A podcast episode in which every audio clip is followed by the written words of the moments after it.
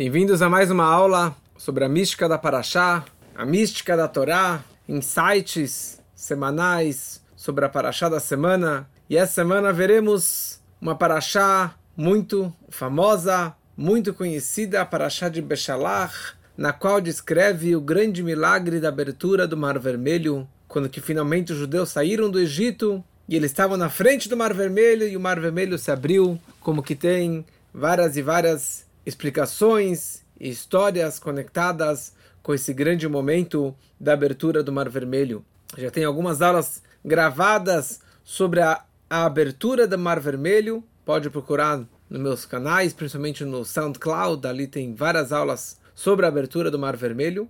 Mas hoje eu queria falar sobre quatro grupos na abertura na frente do Mar Vermelho. Como é sabido, se você tem dois judeus você tem três opiniões, e se você tem 600 mil judeus, quantas opiniões você vai ter naquele momento? E numa hora de discussão, quando que os judeus estavam na frente do Mar Vermelho, qual é a direção que devemos seguir? Então é óbvio que você vai ter quatro opiniões para frente, para trás, para direita, para esquerda. Cada um vai seguir um, um caminho. E era essa que foi a situação que nosso povo estava na frente do, do Mar Vermelho. Vamos só voltar um pouquinho para a história.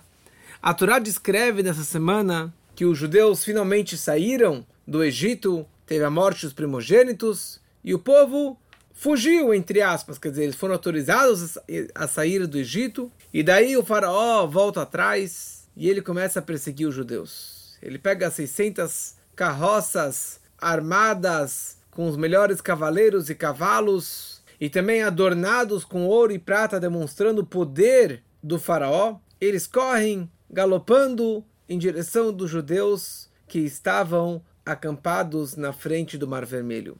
E eles rapidinho alcançaram os judeus e trancaram eles, cercaram os judeus ao redor do Mar Vermelho. Então, eles estavam numa situação que na frente tinha o Mar Vermelho, atrás tinha os egípcios e não tinha para onde fugir. Era deserto para os dois lados, mas eles estavam presos pelos egípcios. E naquele momento surgiram quatro tipos de pessoas, ou quatro opiniões, quatro partidos do que devemos fazer nessa situação. Eles estavam desesperados. E eles, alguns daqueles rebeldes, como Datan e Aviran, eles viram para Moshe e falam: Moshe, o que, que você tirou a gente do Egito? Para matar a gente no deserto? Para morrermos no deserto? Faltava sepulturas no Egito? Por que você tirou a gente de lá? E daí Moshe ele fala: vocês não devem temer. E ele fala a seguinte frase para eles, que é bem a leitura de hoje, para quem tem um bom costume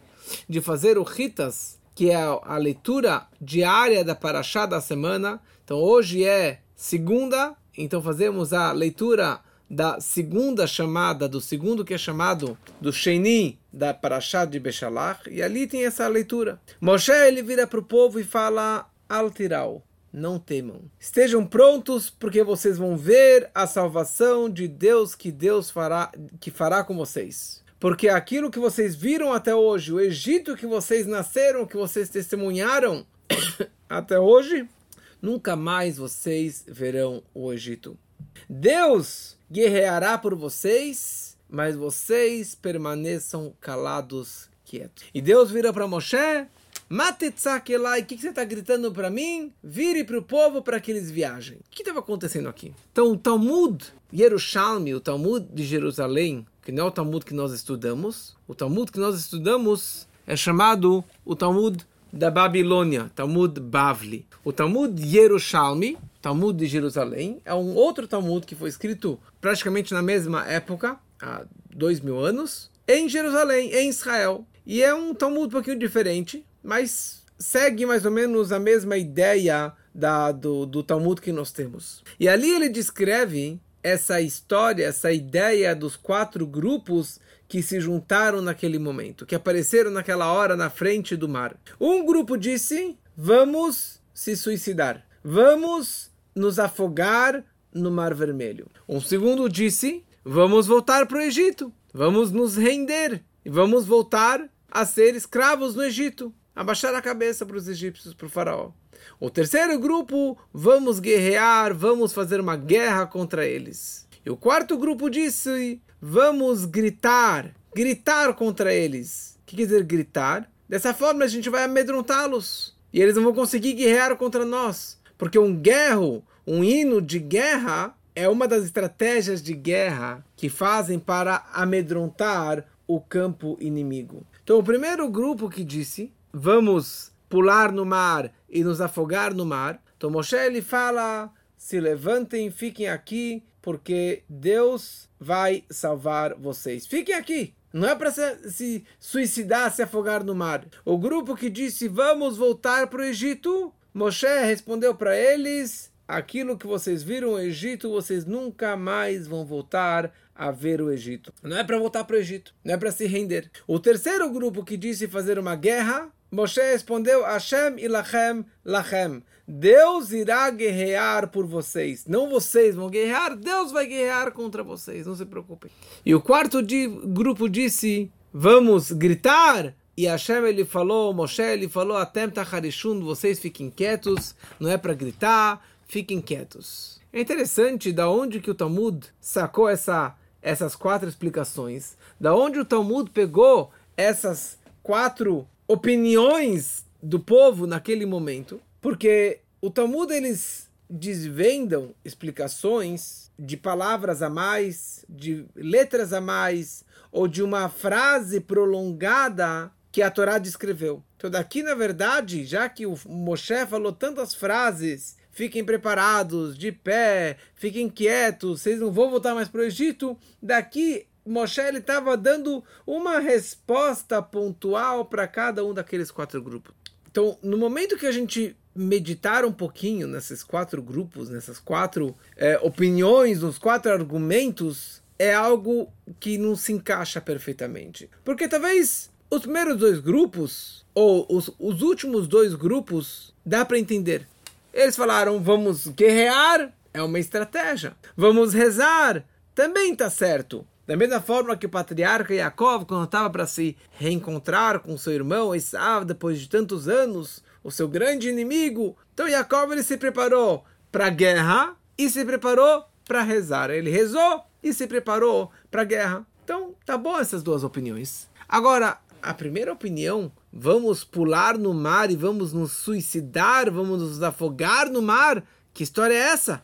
Você passa por uma dificuldade como essa, você já vai se matar? Você vai, você vai entregar a sua vida? E também voltar para o Egito também é um suicídio. Vocês não viram as dez pragas? Vocês não viram tudo que aconteceu no Egito, tantas maravilhas? Agora você quer voltar para Israel, para o Egito? Agora você quer voltar a, a, a se, a se render para eles? Como assim? Como que você vai se render para os egípcios que querem o teu fim? É como agora. Como você fazer um acordo de paz com Gaza, com Hamas, que eles querem te exterminar? O, o, o, mega oferta de acordo de paz que o Hamas ofereceu agora é que Israel saia e Gaza continue no poder do Hamas. E que você vai falar, sim, isso é suicídio. É você permitir que eles continuem fazendo aquilo que eles sempre fizeram. E até mais ainda. Porque você vai dar seu avá, olha, podem continuar matando a gente. E essas perguntas o Rebbe ele faz num discurso qual que realmente a lógica, a base desses dois argumentos. E o que nós podemos aprender para a nossa vida desses dois, os, dos quatro argumentos, dos quatro grupos que estavam na frente do Mar Vermelho. O primeiro grupo disse: vamos pular no mar, vamos nos afogar. Isso se chama Mesirut Nefesh, auto-sacrifício a pessoa, ela entregar a sua vida por Deus. O que, que eles pensaram? Eles pensaram: olha, se a única opção é voltar para o Egito ou pular no mar, então eu prefiro pular no mar do que voltar para o Egito. Porque daqui a pouco, daqui a algumas semanas, eles vão receber a Torá no Monte Sinai. E existe um conceito na Torá de Yareg Ve'aliavor. Você deve morrer e não transgredir. Tem situações, se a pessoa ela tem ou a estátua, ou a espada, ou a forca, ou a, ou a, a, a cruz, ou a forca, ele vai para forca, vai para espada, vai para fogueira, mas para não fazer idolatria, para não cometer uma relação proibida. Ou não matar alguém ao invés de poupar a sua vida. Tem situações que a Torá descreve você tem a obrigação de morrer e não fazer o pecado.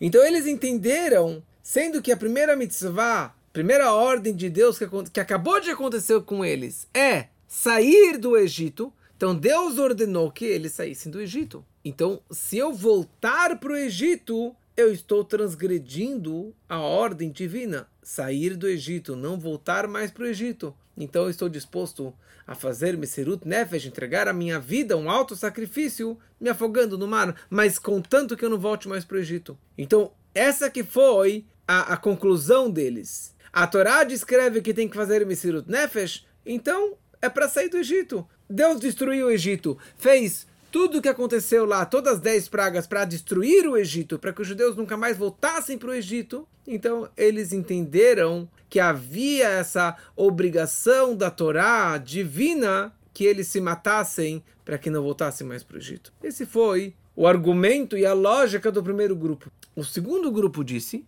vamos voltar para o Egito. Eles falaram: olha, o fato que o Egito veio aqui buscar a gente de volta e nós estamos numa encruzilhada. Temos o Mar Vermelho na nossa frente e o Egito atrás, e eles querem nos capturar, nos escravizar novamente. Talvez é uma mensagem de Deus que nós precisamos voltar para trás. A gente não acabou ainda o nosso Avodata Birurim, o trabalho do refinar das faíscas divinas. Está explicado nos livros da Hassedut e da Kabbalah que quando você manda alguém para fazer uma shlichut, uma missão específica, e em certo momento ele saiu daquele lugar, ou ele recebeu uma ordem de sair daquele local da sua missão, significa que ele terminou a sua missão naquele local. Agora, se ele teve que voltar novamente, significa que ele não terminou a sua missão espiritual, divina, naquele local. Meu pai, infelizmente, já foi internado inúmeras vezes no, no hospital, cada vez por outra coisa. Mas ele é um grande Hassid. E toda vez que ele é internado, ele fala: provavelmente eu não terminei a minha missão aqui no hospital ainda. Provavelmente eu não refinei as faíscas divinas que estão perdidas nesse hospital. Eu não aproximei as pessoas ainda o máximo que eu poderia ter feito. Aliás, ontem ontem escutei uma história incrível de uma dessas faíscas divinas que meu pai aproximou no hospital. Todo enfermeiro, enfermeira, médico, pessoas que entram no quarto dele para atendê-lo, quando ele está lá, espero que não volte mais, mas toda vez que ele estava lá, ele vira para o enfermeiro, para a enfermeira, para o médico, ele fala: Você quer bênçãos do Criador? Sim, lógico. Então, ou ele orienta que a pessoa siga os sete preceitos universais, Sheva Mitzvot Noach, que todo ser humano, todo não judeu, ele deve seguir os sete preceitos do filho de Noé. Então essa é a forma de você receber as suas bênçãos. Ou ele próprio abençoa aquelas pessoas. Você precisa de saúde, precisa de dinheiro, precisa de casamento, precisa de filhos,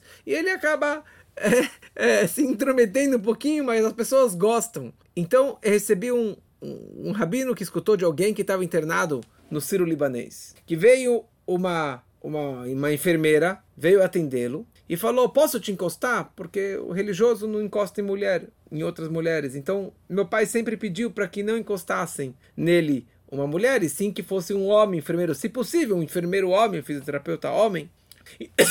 Então, essa, esse outro senhor que estava internado foi atendido por essa enfermeira e falou: Posso te encostar? Falou: Sim, você pode, tudo bem. É porque tinha aqui um, um senhor aqui eh, internado, o senhor Henrique, de barba, e ele não gostava que eu encostasse nele, mas ele me deu uma benção. Uma benção. Eu respondi amém, porque eu estava muitos anos tentando engravidar. Não consegui engravidar. E agora eu tive meu filho nove meses depois da bênção do seu Henrique, eu consegui engravidar. Eu nunca mais encontrei ele aqui no hospital. então, se, se o senhor conseguir passar essa mensagem para frente e agradecer ao seu Henrique, esse foi meu pai. Esse é meu pai.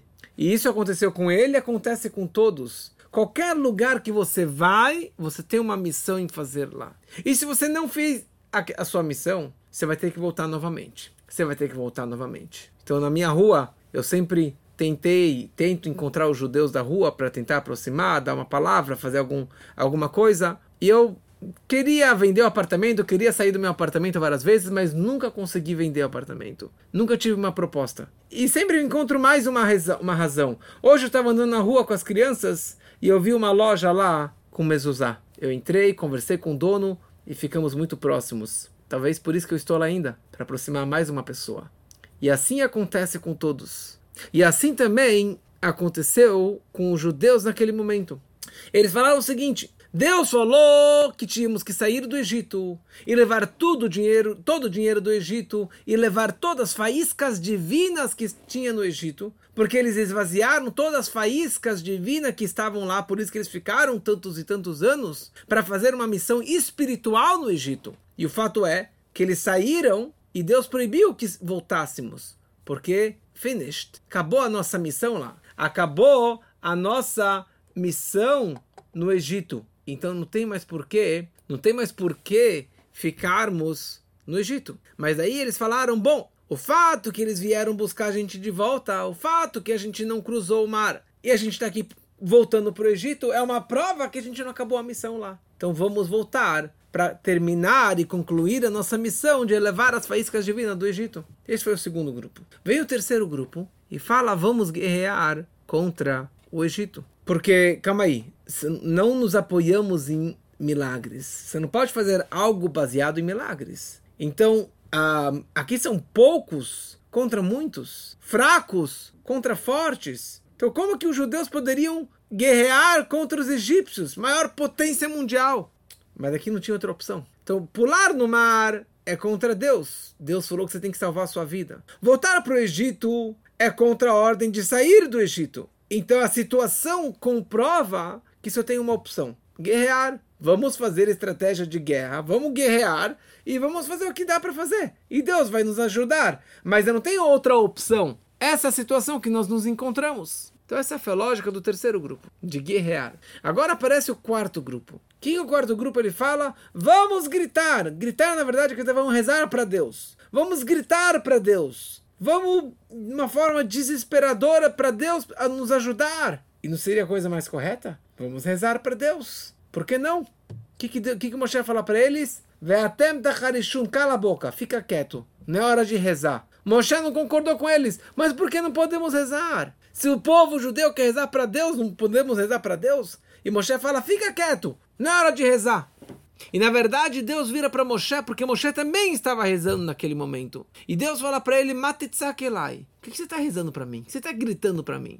Uma coisa: fale para o povo para que eles viajem. Fale para o povo viajar. Tem água na frente, paciência, mas vão adiante. Porque às vezes tem situações que a pessoa ela tem que tirar o tefilim, tirar o talit, parar de rezar para Deus, sair na rua e abrir o mar. Abrir uma situação impossível. Por quê? Porque assim Deus falou. O que quer dizer isso? O Talmud nos descreve o seguinte: que existem dois mundos. Existe o Almadeit Cássia, os mundos ocultos, ve Almadeit Galia e os mundos revelados.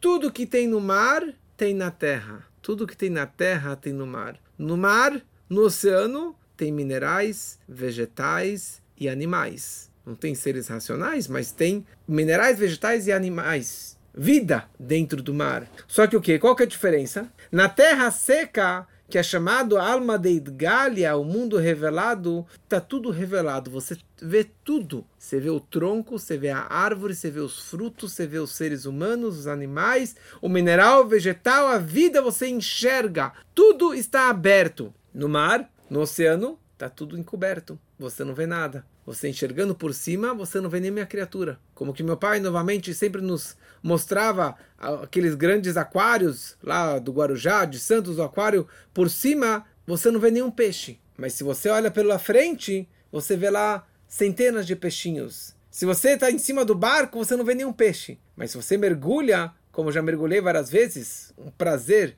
uma alegria você mergulhar e você ver aquelas tartarugas enormes, aqueles peixes, aquela as, as, as, vegetações, tudo que tem lá embaixo. Mas se você enxerga por cima, você não percebe nada. E isso tudo é um exemplo ao exílio, ao galut que nós nos encontramos. No exílio, você não vê Deus, você não vê a verdade, você não vê as coisas, você vê só a mentira. Tá tudo oculto, né? Quem que está dominando aí ladrões, malandros, mentirosos, antissemitas. Hoje estava na rua, passou um cara, eu estava com as crianças na rua, um cara começou a gritar Free Palestine! Free Palestine! Free Palestine! Não respondi porque estava com as crianças, mas nem sei se eu iria entrar em discussão. Mas é o mundo da mentira, é o mundo que não tem valores, é o mundo que os mentirosos que dominam. Nós vivemos no mundo da ocultação. Nós vive vivemos no mar, no oceano, que está tudo escondido. Nós não vemos milagres, não presenciamos a, a, a, a, Deus na nossa vida. Por isso que a gente fala, Deus ele faz maravilhas sozinho, para ele. Ele reconhece, mas nós não reconhecemos esses milagres. O mundo está oculto, por isso que Olam, mundo, vem da palavra Helem, ocultação. Está tudo oculto. E quem que domina é a mentira. Sheker. O que significa a abertura do Mar Vermelho? Kriyat Yamsuv, rasgar o Mar Vermelho significa que o mar virou terra seca. O mar se abriu e virou lugar aberto, um lugar revelado. A água secou e o povo cruzou por dentro do mar. Quer dizer que aquilo, tudo aquilo que estava oculto ele se revelou. Deus que estava oculto, ele se revelou. E é isso que Deus ele falou para o povo: viagem, você tem que pular no mar, não se suicidar, não se afogar no mar, na ocultação do mundo, na mentira do mundo e se assimilar com tudo isso, mas pelo contrário, você tem que abrir o mar na sua vida, revelar tudo aquilo que está oculto de uma forma visível e revelada. Os valores da Torá, os valores judaicos, a verdade de Deus, por isso que nós estamos aqui nessa live e nessas gravações para revelar para o mundo tudo aquilo que está oculto, que é a verdade da Torá. Hashem Emet, a Torá Emet, Moshe Emet, tudo que é Emet, que é verdade, de uma forma visível e revelada. E é isso que nós estamos fazendo aqui nesse mundo, nessa ocultação. O fato que eu estou vivo, o fato que eu tenho tantas ferramentas para revelar tudo isso, eu estou abrindo o mar, eu estou abrindo tudo aquilo que estava oculto.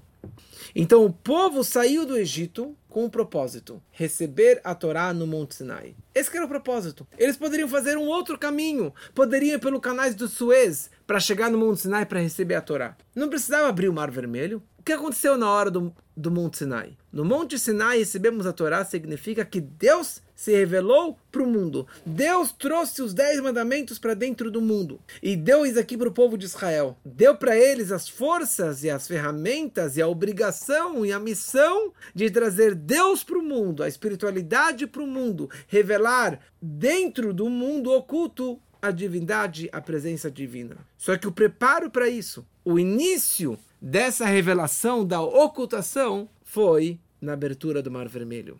Porque no caminho para o Monte Sinai tivemos várias dificuldades, várias quebras, vários testes. E naturalmente a pessoa ela acaba se confundindo. Você chega na frente do Mar Vermelho, um mar enorme, que eu acho que é o lugar que tem mais tubarões do planeta, no Mar Vermelho. Acho que tem centenas de, acho que são 300 espécies de tubarões no Mar Vermelho. E você vê um oceano, um mar na sua frente. Dificuldades, um teste impossível de você ultrapassar. E cada um fala a sua opinião vamos, vamos suicidar, vou me render, vou para frente, vou para trás, vou rezar para Deus. Quer dizer, cada um tem a sua forma de lidar com os testes, com as dificuldades da vida. Um se rende aos testes, às dificuldades, aos problemas, fica em depressão. O outro se mata, se suicida, Deus nos livre. Outro fica lá só rezando, rezando, rezando. Outro fica brigando contra a escuridão, contra os problemas da vida. E Deus, numa frase só, ele fala para todos: estão todos errados. Sabe o que todos vocês precisam fazer?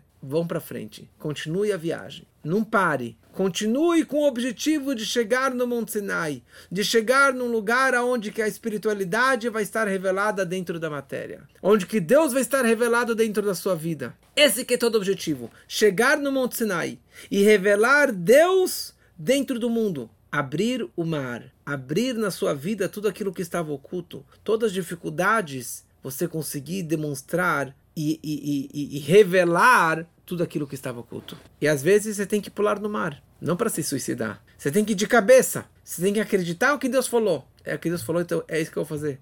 Não é hora de ficar meditando, ficar rezando. Tá errado. Quando que tem que arregaçar a manga e fazer, just do it. Então essas ideias nos ensinam como nós podemos e devemos lidar, enfrentar as quebras, as crises, as dificuldades, os problemas da nossa vida. E sempre tivemos quatro opiniões. Eu vou pular no mar, eu vou voltar para o Egito, lembrando que Egito, Mitzrayim, vem da palavra Meitzarim, apertos. Eu vou me render aos apertos da vida, eu vou guerrear ou vou rezar. Então Deus ele fala, nenhum dos quatro. Você tem que pular no mar e abrir o mar vermelho. Abrir e demonstrar na sua vida a presença divina. Demonstrar que tudo é bom. Como já falei várias e várias vezes, que os desafios, os testes da vida é uma ilusão de ótica. É uma é uma parede imaginária. O Mar Vermelho estava lá, mas na verdade ele não existia. No momento que eles decidiram entrar, o mar desapareceu. Como contei que aconteceu no teste de Abraão vindo quando ele foi fazer o abate, fazer o sacrifício do Yitzhak, tinha uma floresta para testar ele. E na hora que ele foi em frente, a floresta desapareceu. Um mar com correnteza, ele estava quase se afogando. Ele continuou indo em direção ao Monte Moriá para matar o seu filho. E o mar desapareceu. E assim na vida de toda e qualquer pessoa. Testes são ilusões. Dificuldades são ilusões. São testes para te testar, para ver como que você vai enfrentar essa situação. E você tem que saber que você não pode se render, não pode entrar em depressão, não é para ficar brigando, não é para ficar rezando, é para você ir enfrentar aquela situação.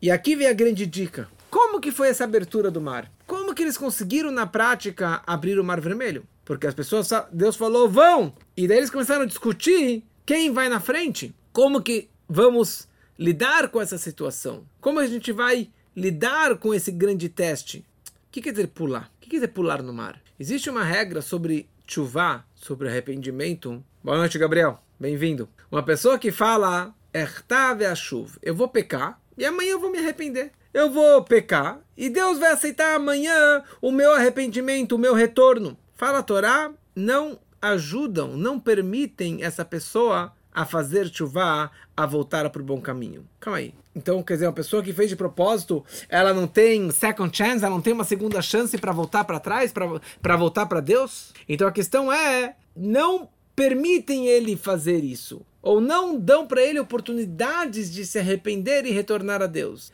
Mas se ele nadar contra a maré, se ele se esforçar muito, ele vai conseguir também que a sua chuva seja aceita. Tem uma história no Talmud de um grande pecador que ele é chamado, ele era tão pecador que ele era apelidado como Acher, o outro, o outro, Acher, o outro. O nome dele era Elisha Benavuia. E ele era um grande sábio da Torá, e ele tinha, era um grande professor, na verdade, e ele tinha um aluno que se chamava Rabi Meir, Rabi Meir Balanés. E esse Elisha Benavuia, ele acabou largando todo o judaísmo, toda a Torá, e virou um apóstata, um herege, um grande pecador. Só que ele era um grande Tamil Raham, um grande erudito da Torá. E o seu aluno, Rabi Meir, continuou aprendendo com ele. Então ele falava, é que nem você pegar um fruto, uma fruta que tem um bicho. Então você tira o bicho, e você come da fruta. Então é isso que o aluno fazia. Ele continuava sugando da fruta do doce do professor e aquilo que não prestava, ele jogava, ele descartava. E certa vez, o Acher, o Elisha Benavui, ele estava um, eh, ele estava galopando no cavalo no Shabat, que é proibido. E o Meir estava correndo atrás dele para aprender a escutar a palavra de Torá, porque ele era um crânio, era um grande professor. O, o Elisha, estava no cavalo e o Meir estava correndo atrás. E daí o professor vira para o aluno e fala: Olha, nós estamos chegando no, na fronteira, no limite do Shabat, porque existe um local que você pode andar no Shabat, existe um, um, um, um limiar, você pode andar um quilômetro para fora da, da, da, da, do perímetro da cidade. Então o, o, professor apóstata vira para o aluno fala: você tem que voltar para trás, porque você não pode ir mais para frente, caminhando no Shabat. E daí ele pegou as mesmas palavras, o aluno vira para o professor e fala para ele: você também precisa voltar para trás. Você também tem que voltar atrás de tudo que você aprontou e pecou na sua vida. E o professor fala para o aluno: eu já te falei uma vez que certa vez no Yom Kippur eu escutei no lugar super sagrado do templo sagrado e ali a voz celestial que eu escutei disse o seguinte: Filhos rebeldes, voltem para Deus. Fora o Acher, fora o Elisha Benavuia. Então, game over, não tem mais o que fazer comigo. Eu sou caso perdido porque a voz celestial disse que eu não tinha como retornar ao bom caminho. Então, o aluno tenta incentivar o professor para fazer chuvá, e o professor fala: Olha, eu não, eu não fui convidado, eu não, minha chuvá, o meu retorno nunca vai ser aceito. Na prática, anos depois, o Acher acabou morrendo. E quando ele chegou no tribunal celestial, o tribunal celestial deu o seguinte veredito: Nós não iremos puni-lo no Geinom, no purgatório, e ele também não vai ressuscitar na era messiânica. Então, não podemos colocar ele no purgatório, no inferno, porque ele estudou Torá a vida toda. E também ele não pode ir para o mundo vindouro, porque ele pecou também durante muitos anos. E daí o Rabi Meir falou a seguinte frase: É preferível que ele seja julgado, que ele sofra durante o máximo de 11 meses no purgatório, mas que ele possa ir para o Olam Abba, para o mundo vindouro. E quando Rabi Meir foi falecer, ele rezou e rezou e implorou nos céus para que aceitassem o perdão, que dessem o perdão para o Aher, e Deus aceitou a reza dele, e na prática o aluno convenceu lá nas alturas que o mestre fosse direto para o paraíso, que ele fosse para o mundo vindouro, para o Lamabá. Então aqui nós vemos que, na verdade, apesar que já tinha o veredito, tinha uma voz celestial que ele não seria aceito, mas alguém aqui brigou e conseguiu quebrar essa regra, conseguiu quebrar essa regra. Então, aqui nós percebemos que tem dois caminhos de chuva. Tem o caminho normal, que a pessoa ela vai lá, ela transgrediu, ela se arrepende, ela volta para Deus e a chuva dele aceita. Tem uma segunda situação, que dos céus já, de, já decretaram que essa pessoa é caso perdido, não tem como voltar para o bom caminho, nunca vai ser aceito, mas mesmo assim, apertando e implorando, conseguem quebrar essa regra e a chuva dele também vai ser aceita. Então, sempre existe um caminho alternativo. Sempre existe um caminho alternativo. Se a pessoa ela fizer esse misirut nefesh, esse auto-sacrifício de pular no mar, quer dizer, sair da sua zona de conforto, sair daquilo que ele sempre estava acostumado. E ele falou: Eu quero me aproximar de Deus, eu quero me aproximar da Torá, eu quero me aproximar da verdade. Mesmo que ele não tenha tanta garantia de fé e de créditos, ele não tem tantas uma situação é, financeira tão boa. Ele não, mas ele vai ele pula de cabeça, porque é isso que eu quero. Essa é a chave master para conseguir um caminho alternativo e de quebrar a regra. Na hora que ela pula. Ela pula quer dizer, ela salta. A pessoa que ela salta, ela pula do chão, ela tirou os dois pés do chão. Ela saiu do caminho natural, ela saiu do caminho é, bonitinho, do que ele estava acostumado ele vai saltar do lugar mais baixo para o lugar mais alto. Ele vai conseguir realmente se aproximar dessa forma. E foi isso que aconteceu na frente do Mar Vermelho. Quando que Deus falou, vão em frente, eles começaram a discutir quem vai ser o pioneiro, quem vai ser o corajoso, quem vai colocar o dedinho, o calcanhar naquela água congelada do Mar Vermelho. Veio um tzadik, Nachshon, Ben Aminadav Nachshon, filho de Aminadav, ele foi e entrou, e entrou, a água começou a subir no joelho, na cintura, no umbigo, no peito, nos ombros, no pescoço, na boca, no nariz. E quando ele estava lá se afogando, foi o momento que Deus falou para Moshe estender o braço e abrir o mar vermelho. Ele assumiu isso. Ele teve esse Messirut Nefesh. Ele teve essa coragem. É para ir, eu vou. E ele foi. E ele foi. Para ele não tinha diferença se, estava, se era terra seca ou se era um oceano que estava na frente dele. Ele foi. Deus falou para ir, ele foi. Então, mesma coisa aqui. Quando Moshe era bem, ele está junto com o povo de Israel. E Moshe ele recebe uma mensagem clara de Deus o que fazer. Mesmo assim, não é tão fácil. Você tem que viajar, você tem que pular no mar, você tem que sair da sua zona de conforto, você tem que sair da terra seca e pular no mar, daí que o mar vai se abrir. E daí você pode se aproximar e ir até o Monte Sinai e receber a Torá. E essa é a grande lição para a nossa geração. Nós temos uma missão aqui. O fato que o Mashiach ainda não veio, não se revelou, estamos nessa nesse mundo da mentira com tanta briga, antissemitismo, tanto ódio, é porque nós temos uma missão aqui ainda. E a nossa missão é de revelar a luz de Deus, a luz da Torá, a verdade absoluta dentro do mundo.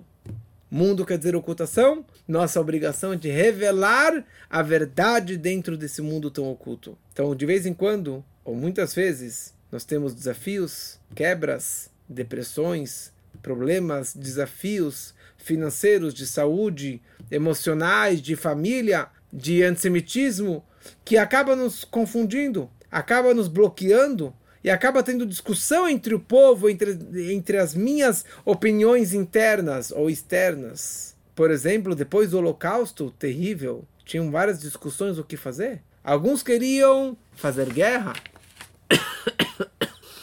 Alguns queriam abaixar a cabeça. É isso que tem que fazer, vou abaixar a cabeça. Outros queriam rezar, mas o único que pode ajudar é Deus. A gente não pode fazer nada. Então, fala o Rebbe nos ensina, nós precisamos aprender da lição de que Deus falou para Moshe na hora do Mar Vermelho. Fale para o povo para que eles viajem. Você tem que dobrar o talit, o fechar o livro e viajar. Sair da sua zona de conforto e sair para o mundo revelar Deus, Torá, judaísmo, espiritualidade. É isso que nós precisamos. Não é fácil. Não é fácil. Às vezes tem que pular de cabeça. Às vezes tem que fazer Messirut Nefesh, entregar a sua vida. Eu não sei o que, que vai ser, mas é isso que eu tenho que fazer, é isso que eu vou fazer. E é assim que você vai ter sucesso. E assim acontece com todos. Na hora que você sabe a sua missão espiritual no mundo, de revelar a verdade, a Torá, as mitzvot, Deus no mundo, você tem sucesso. É difícil, mas se você faz, Deus vai te apoiar. Faça e você vai ver o mar se abrindo na sua vida. Você vai testemunhar as dificuldades desaparecendo, os desafios sumindo e o mar se abrindo e você conseguindo revelar tudo aquilo que estava oculto de uma forma visível e revelada e tangível para todos. E que a maior revelação vai ser na vinda do Mashiach, que seja muito, muito em breve, se Deus quiser.